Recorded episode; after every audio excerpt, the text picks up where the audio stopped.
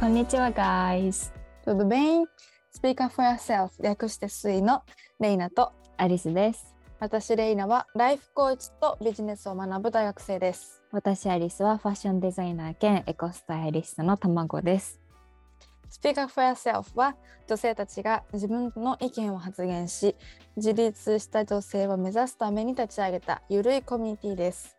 ハッシュタグは SUY スイです。インスタグラムはインスタグラムや YouTube ノートでもぜひチェックしてみてください。はい。ということで、早速テーマに行きたいと思うんですけども、はい。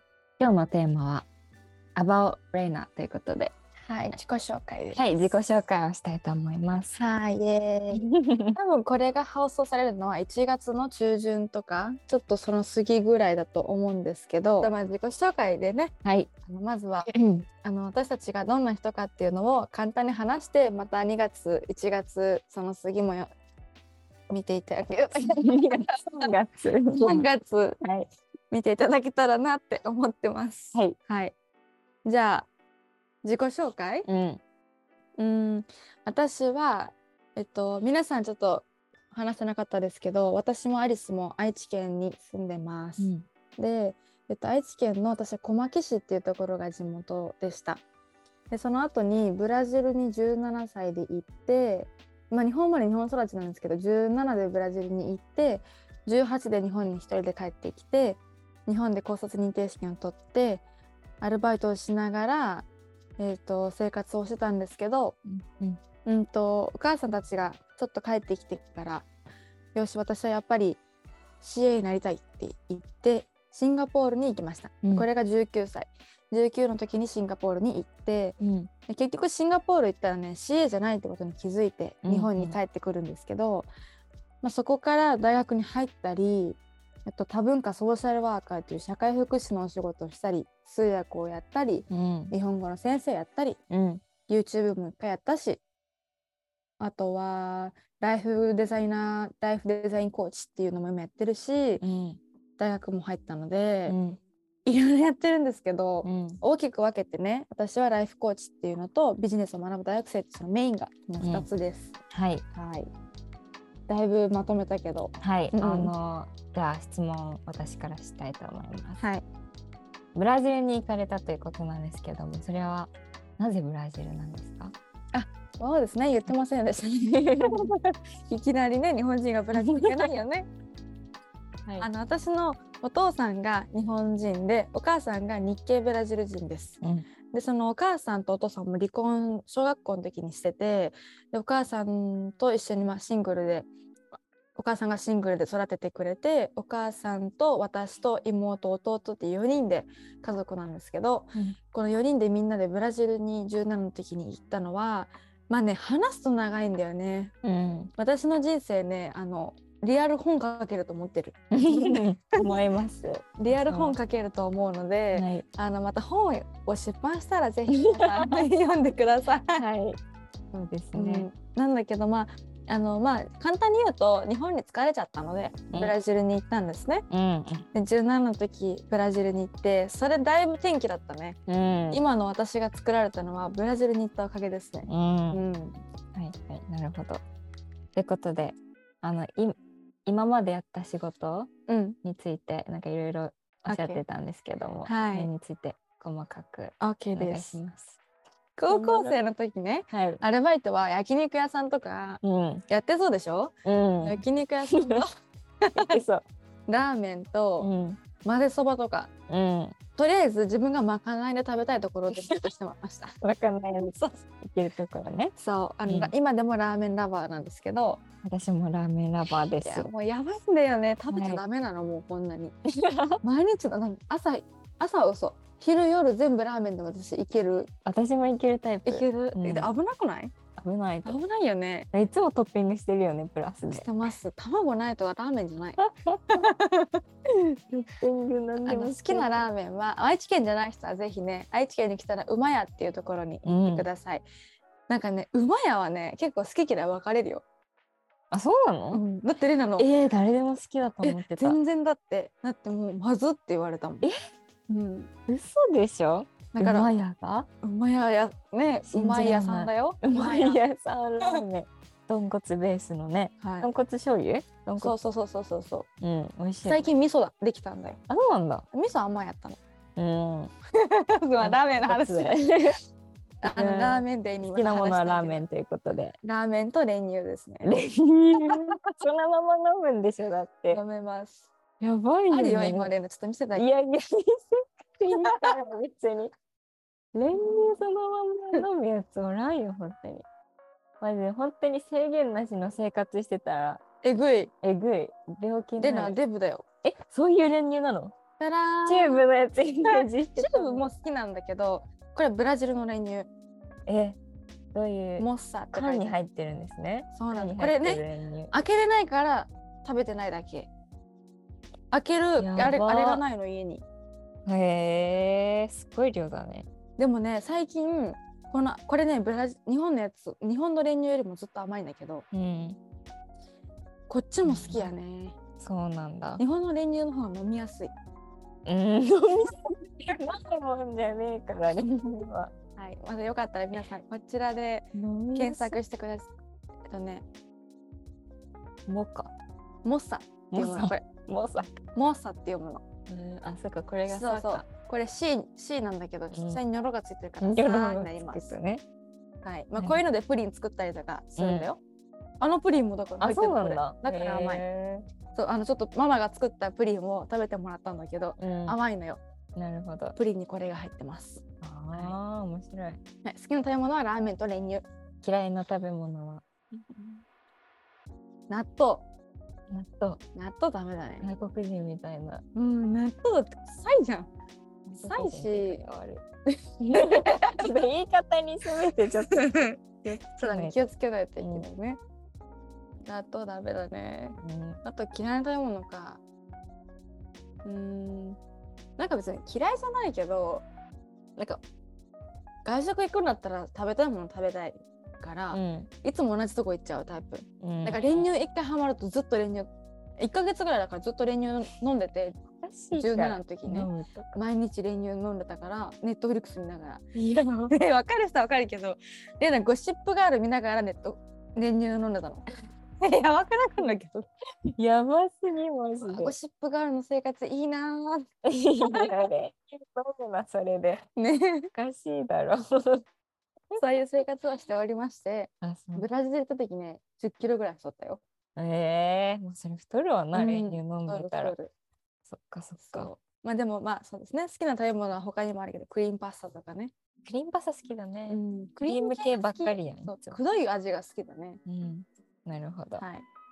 ちょっと仕事の話にもなるけど、はい、えっと仕事の話戻ると、まあ、バイトはそういうとこで食べたいからバイトしてました。うん、でブラジル行って日本に帰ってきて、うん、えっと、美容院でアルバイトをし始めたんですね。髪の毛を切ったりする美容院で。でアルバイトをしてたんだけどなんかね美容師になりたいわけじゃなかったの、うん、ただアルバイトをさせていただいててそこもご縁だったんだよね、うん、あのシンガ日本かあブラジルから日本に帰ってきた時に、まあ、親戚の家に住ませてもらうことになって、まあ、親じゃなかったんだよね一緒に住んだのが。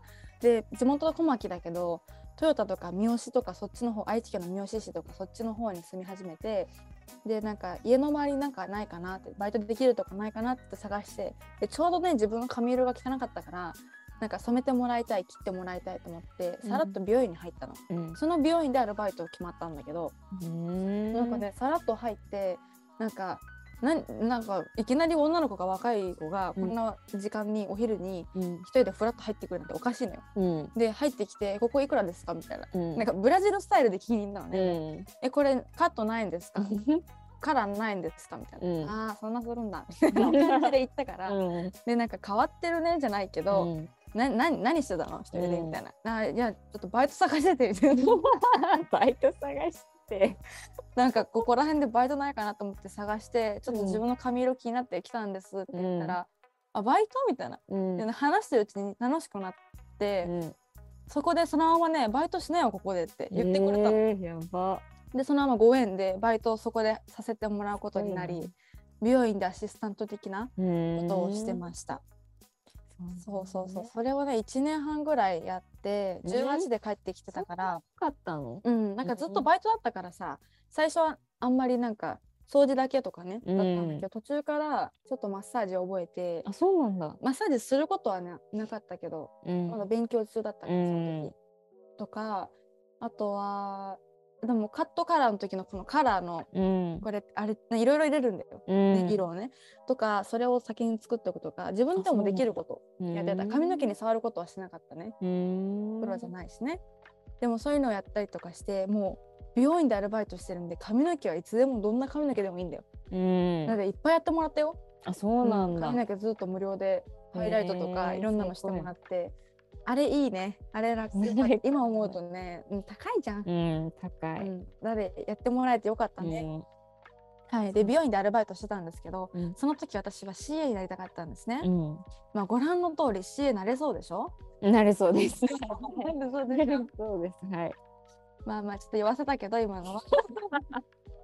でもまあブラジル行った時に実はうん。CA になりたいって思ったのね、うん。でなんかブラジル行ったら自分が言語できることって強みじゃんって思ってうん。ポルトあガル語。できるんですね。あ、ねそうですね。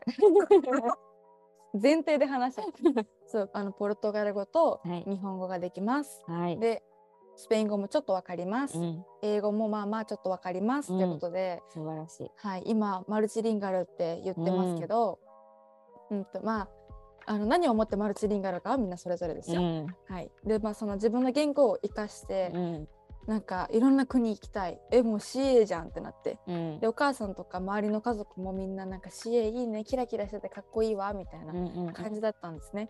で日本で CA の学校に行きたいと思ってだから18で日本に帰ってきたの一人で。うんで本当はブラジル楽しかったしずっとブラジルにいたかった。うんもうストレスフリーの生活をしてましたよ毎日。うん。練乳食べてるぐらいだからね。最終的に取り上げられたんだけどね。はそうだ。日本であの日本に帰ってきて美容院でアルバイトしてうん。でもやっぱりお母さんも、まあ、お父さんにもちょっと頼れない状態。うん。で、おばさんの家に住ませてもらってたから、うん。なかなかその自分が思うように、まあ、お金もたまんない貯め方も分かってないもうクラブ行ってばっか、本当に土日クラブばっか行ってたよ。うん。でもう遊なんか踊りたいんだよねクラブでうね。んうん。でブラジルの時もクラブよく行ってたし日本のクラブもラテンの子たちが集まるようなところに行って、うん。もう踊ってましたうん。ずっと、お金もまともに貯めずに、はい、そんな18歳を過ごしはい。19歳で私はなんかそろそろなんかしななって思ってる時に CA になりたいって言ってるだけだったんですよね、うん。まともに勉強もしてなかったし日本で。うんうん。でお母さんにシンガポールまあちょっと待って話が飛んだね。えっとシンガポールに行くきっかけをちょっといただいて、うん。シンガポール行くって決めました。うん。でお母さんにシンガポール行ってくるわーって1週間前ぐらいで 全部決まった後に行ってくるわーって言ったら「いはやあんた行ってくるわ」じゃないわみたいな。うん「19でしょまだ未成なんか未成年っていうかね子供じゃん、なんか行ってくるわパスポートちょうだいじゃないじゃんね、うん。今思えばすいませんでしただけど、うんうん。まあ、その時に言われてなんか何のために行くのみたいな「いや CA なりたいから英語勉強してくるわ」みたいうん。なもうノリ。ほんとノリ。い大丈夫大丈夫みたいな。感じで大丈夫じゃないって。心配されながら。うん。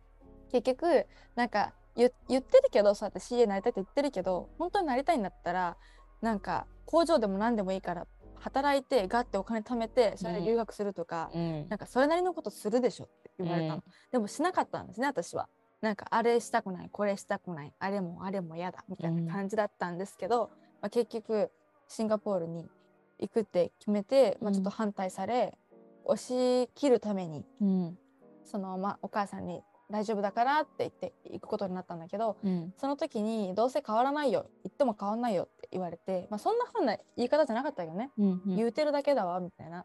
でちょっと悔しかったのであの当時シンガポール行く前に私がどんな人かっていうのを紙に書き留めてでシンガポール行ってもう一回自分がどんな人になったかっていうのを書いたんですね、まあ見比べるために書いたんですよ。それは自分がちゃんと変わったって証拠を自分に残すために書き始めました。うん。実はそのノートが今ビジネスとしてこうやってあのコーチングのねあれになってるんだけど、その時にノートを書き始めてもう私の人生変わったね、うん読み返してたの自分の昔のノートを、うんうん、もう5冊ぐらいあるんだけど、うん、もうねその19の時の私が知らなかったことを紙に書いたり調べたこと書いたり、うん、あとはシンガポールで出会った人たちにアドバイスもらったことも書いたりとかしてたんだけど、うんうん、とりあえずあのお金持ちが多い国だったんだよね。うん、お金持ちにねね。なんか CA になりたいって言ったら、うん、何のためになりたいの？とか、なんか何のために？って言われて、うん、何のためにってない？みたいな、うん、なりたいからなりたいんですみたいな感じだったのね。で、まあ言ったらちょっとギャルだったから、うん、なんか、ギャル、ちょっとここ結びつけるのおかしいけど、まあギャルで全然考えてなかったのね、私。で、なんか、そんなそ空を飛ぶとかそのいろんな国に行くだったら別に CA じゃなくてもできるくないって言われて、いや間違いないんですけどあの CA なんですってなんか言わしてたのね、そしたら空飛ぶウェイトレスだよって言われて、うん、その言葉残ってんだよね、うん、めちゃめちゃ。いや本当にそうだね。なんか海外の人って CA に全く憧れないだよね。アリスもそれびっくりした、うん、イギリス行った時に。うん。CA になりたいっていう子言ったけど、うん、それで何もうんみたいな。ね、そうだからすごいってならない日本だとすごい憧れの対象じゃん、うんうんうん、だけどそれが全くないよね。ない。全然なんでっていう。なんかたまたまかな？わかんないけど、うん、でも世界観が違うのかわかんないけどお金持ちだったしね、うん、なんかウェイトレスって言われて、うん、なんかウェイトレスが悪いとかじゃないの。でも私がイメージしてたものじゃなかったの、いやそうだ、ね、イメージが、だからえそんなこと言われてさなんか一瞬でなんか消えたんだよね、その選択肢が。ぐらいまあそうなりたくなかったんですよ。うん、頑張らないからね、その英語勉強するとか言って、支援になるために英語勉強するでは物足りないぐらい勉強しなかったの。だから本当に CA になりたいわけじゃないって実は気づけたのはその人たちの言葉だったし、なんかすごい感謝してる。うん。よかった。でも CA って仕事は素晴らしいと思うよ。うん、あのハードだしね、普通に、うん、でもその時に実は CA じゃないって気づいて、うん、日本に帰ってきました。日本に帰ってきて CA じゃないとか言ってねレナ日本に帰ってきてねちょうど2月ぐらいだったから、うん、やばい何かしてなって思ってちょうどその年齢がなんかうんとみんなが大学1年生になる年だったのかな？あれ？違うか？大学2年生じゃ2年生かの年だったのか、うん、でレイナも何かちゃんとしなきゃと思ってなんだかんだ CA の学校に入ろうとしました、うん、入学金とか出そうとして、うん、結局足りずに、お金が足りなくってなんか悔しい思いしたのねその時。うわまたお金足りなくて入れないんだみたいな、もう私ってなんでこんな貧乏なとこで生まれたんだろうとか、いろいろ思いました。でもそれはすごいサインだったなって思うのが、その後ちょうどその年からコロナが流行って、うん、CA っていう仕事自体が難しいことになったよね、うん、だからあれはね神様から、そっちの道じゃないよってもう一回グイってなんか道をこうやって変更してもらった、うん、それだと大学1年生かな。大学1年生。だったね、うん、で2年生みんなが2年生になる時にレイナはあの専門学校に入って1年生になろうとしたの。あそこ違うって分かってたけど、うん、なんかやらなきゃと思ってその道選ぼうとしてたから、うん、違うよってこうやって変更してなんていうの？違う方にこうやって向きなさいって神様にやってもらえた気もする、うん、すごい信じてるわけじゃないんだけど、うん、でもそれにそればっかりはねちょうどコロナ重なったから、うん、おお OKOKOK って。よかったね、あれすごい気づきだったね。うん、でそっからあの CA じゃないって分かってどうしようって言った時にちょうどねあのまあ貯金してたからその貯金を崩して生活をしてたんだけど、うん、まあもうそこをつきそうだったんだよね。そうなんだ。そうで貯金するのマジで下手なのね。今どうなんだけど。で その貯金がなくなりそうでやばいってことで、うん、えっと通訳のお仕事をし始めることになって、うん、それもまたご縁だったんだけど1個の通訳やり始めたら次呼ばれて、うん、でなんかそこからまたソーシャルワーカーってお仕事につながったんだけど全部ここら辺はセットですねもう、似たようなお仕事。でそのブラジル人の困ったことを通訳を通して私を通してこうやって説明するとかっていう仕事をしてたんだけど、それで自分のポルトガル語のレベルが低いってことに気づいて、うん、通訳し始めてからポルトガル語マジで勉強した。ブラジル行った時何も勉強してない。そうなんだ、うん、全然勉強しなかったから、うん、なんか生活用語はできるけどなんかなまってるねみたいな。うん、で日本に帰ってきて通訳し始めてからなんか知らない単語がいっぱい出てきて社会保険とか、うん、なんか何か分かんないからそれを全部一から調べたりとか、うん、なんか電子辞書でその毎回あの本っていうかガイドブックとか読んだ時もちゃんと自分が訳せるようにメモしたりとかちっちゃい頃のメモがメモ帳があるんだけどそこに全部単語載ってる。知らない単語が。今でもたまに見るわかんないから。ぐらい私はネイティブじゃないんですよ。うんうん、なので、まあ、ポルトガル語を勉強しつつ、うんうん、通訳になってそしたらソーシャルワーカーっていうお仕事が出てきて、えっと、応募してみたらたまたま受かりましたね。うん、でちょっと難しい仕事だったね。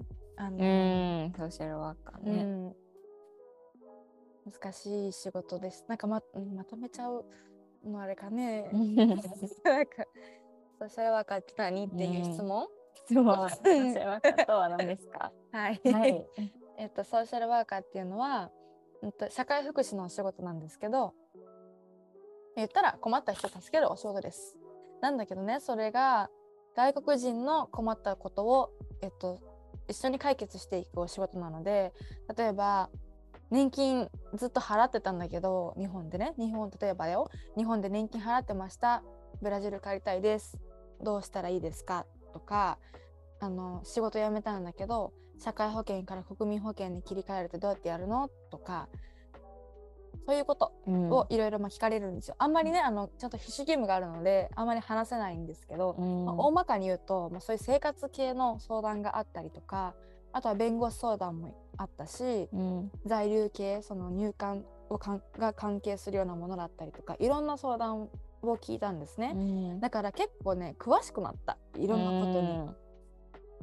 うん、なんか同い年の友達とちょっと比べるとって言い方変だけど、うん、比べると結構そういうの詳しいと。詳しいよね。詳しいね。本当にそういう働くなんか法律というかさ、うん、そういう系めっちゃ知ってるよね。うん、そうだね。なんかあの雇用保険とかねハローワークっていうところで通訳もしてたんですけど、うんうん、あのしてるんですけど してるんですけどあのそういうのも詳しいし、うん、なんか徐々にちょっと学びながらやっていったんですね。でまあそれをずっとやってたんだけど大学に入って経営者っていう道に入っていきました。うん、これが去年の10月からですね。ちょうど去年の10月に、えっと、私が、まあ、ずっとこのシンガポールの時から書いてるノートが、まあ、ちょうど2年だったんですよ去年で。うんうん、で2年経って大学の人に、まあ、先生にレイナさみたいなめちゃめちゃ自分のことよく理解してる、ね、大学に入ってるんですね。あ言って言いましたっけ？言いましたっけ？大学の。あビビって言ってないじゃない？言ってないか あの大学に入りました。入りました。いつのタイミングで？あのねうん2021年の21歳の10月に入りましたね。うん、はい、はい、えそれはあ airplane 諦めてあそう。あの航空系に行くのは諦めて、うん、通訳し始めて、うん、なんか私って何したいんだっけってもう一回考えるようになって、うん、自分にか自分がずっとノート書いてたから、うん、あのノートを見返したんですよ。うんうん、そしたらシンガポールに行った時のメモがいっぱい残ってて、シンガポール行った時もねお金持ちに3つの質問をしてたの毎回、会うたんびに。うんとお金持ちになるためにはどうしたらいいですかっていう質問と、大学って必要ですかっていう質問と、うん、うんなんか人生楽しいですか的なことを毎回いろんな人に質問したのね、うん、そしたらね大学に行く意味みたいなその答えが、まあ、いっぱいメモに載っててノートに載ってて、うん、それを見て私って大学前は適当になんかなんだろう CA になりたいからとか何かになりたいから大学に行かなきゃいけないって思ってたのね、うん、でも CA って実際にならなく学校に行かなくてもなれるんよ、うん、とかその別の道を見ずにそれだけを選んでたんですよね、うん、それはあんま良くないよって言われてたからもうちょっと社会の経験をしてから本当に学びたいものが分かった時に大学入りなさいって言われたのね、で、まあ、ちょうどソーシャルワーカーのお仕事したりとかあと通訳やったりとか美容院でアルバイトしたりとか、シンガポール行ったりとかいろんなことをしてみてやっぱ私自分の会社が欲しいわって思って、うん、で大学に入ったの。でそれがちょうど21歳の時の10月なんだけど、うん、でその10月に入大学入ったんだけどさ、うん、あのもうすごい大学でビジネスブレイクスルー大学っていう大学です、うん、もうねプロパガンダしたい。本当に。私プロパガンダしたいけどちなみに紹介で入ると安くなるんですそうなんですね じゃあ、はい、気になる方は連絡してください。連絡 してください。変な大学じゃない。から、ね、あの普通に卒業するためには単位取らなきゃいけない大学なんですけど、うん、大学に入ってでもともと日本のえっと日本でビジネスをするって考えてたんだけど何すればいいか分かんなかったの、うん、学ぶとりあえず勉強するところからスタートしようと思って入りました、はい、で入って「うん、いやレイナちゃんいろいろ自分のことよく理解してますね」と「うん、なんでですか?」って聞かれて「いや実はノートやってるんですよ2年やってきました」っていう話をしたの。そしたらえそのノートもしかして誰かのためになるかもしれないから、うん、一回なんかいろんな人になんかコーチングみたいな感じでやってみたらって言われて、その視点はなかったんだよね。うん、えー、そんなことあるみたいな。いやいや、人のためにならんやろみたいな。うん、めっちゃ自信なかった。けど、やってみたんだよね。うんうん、実際に50人にモニターをやってみたら、意外とそれが、なんか意外とっていう方変ですけど、今仕事にしてるので あのちゃんと意味があるっていうことが分かったし、自分がやってきたことが結構することだなっていうふうに思えるようになって、うん。うん、まあ、それであのそのノートのワークをね、みんなに、まあ、宿題じゃないですけどちょっと出して宿題みたいにやってきてもらってそれを毎月月末とか月の頭に予約をしてもらって、うん、2人で1対1でコーチングをするってそのノートをもとにコーチングをするっていうことを今はしていて、うん、それをライフコーチって言ってます。はい、はい、そうなんですね。長かった、長かったね。まあもっと細かく話したらねずっと喋れちゃうと思うけど。そうだね、はい、まあ今日はこれぐらいでこれぐらいにしますか、はい、じゃあ私はライフコーチもやってて大学生でもありますっていう。はい。ということですね。はい。はい。はい。ということでじゃあそうですね。目に入りますね。はい。水は主に2つの活動をしています。1つ目はコミュニティ活動です。で現在は女性限定の完全招待制のコミュニティになっていて、えっと、月に2回トークデーっていうのを設けてます。で社会や環境とか性とか仕事とかニュースとか人生など幅広いテーマについて意見を出し合いシェアする場になっています。でこのトークデーのアイカーブあれ？アイカーブって言った今アーカイブ。アーカイブ。アーカイブ配信をインスタグラムや YouTube ノートアイノートアーカイブじゃない。ノートでインスタグラム YouTube ノートでアップしています、はい、ぜひチェックしてください。はい、ということで2つ目はポットのポッドキャスト活動です。このポッドキャストはアンカーからお送りしています。毎週月曜日、日本時間の朝6時から Spotify や Apple, Apple Podcast でお聞きいただけます。トークデイシリーズやレレイナとアリスの多文化 Z 世代視点で様々なテーマについて話していきます。通勤通学家事作業をしながら皆さんの気づきや学び興味につながる活動ができたらなと思っています、えー、リクエストや感想など質問などありましたらインスタグラムとノートから募集していますのでよろしくお願いいたしますはいということで Thank you so much for listening and please follow us on Instagram and YouTube channel and I hope you can have a wonderful day And that was me, Alice and Reina. We will see you in our next podcast. Bye. Ciao, ciao. Ciao, ciao.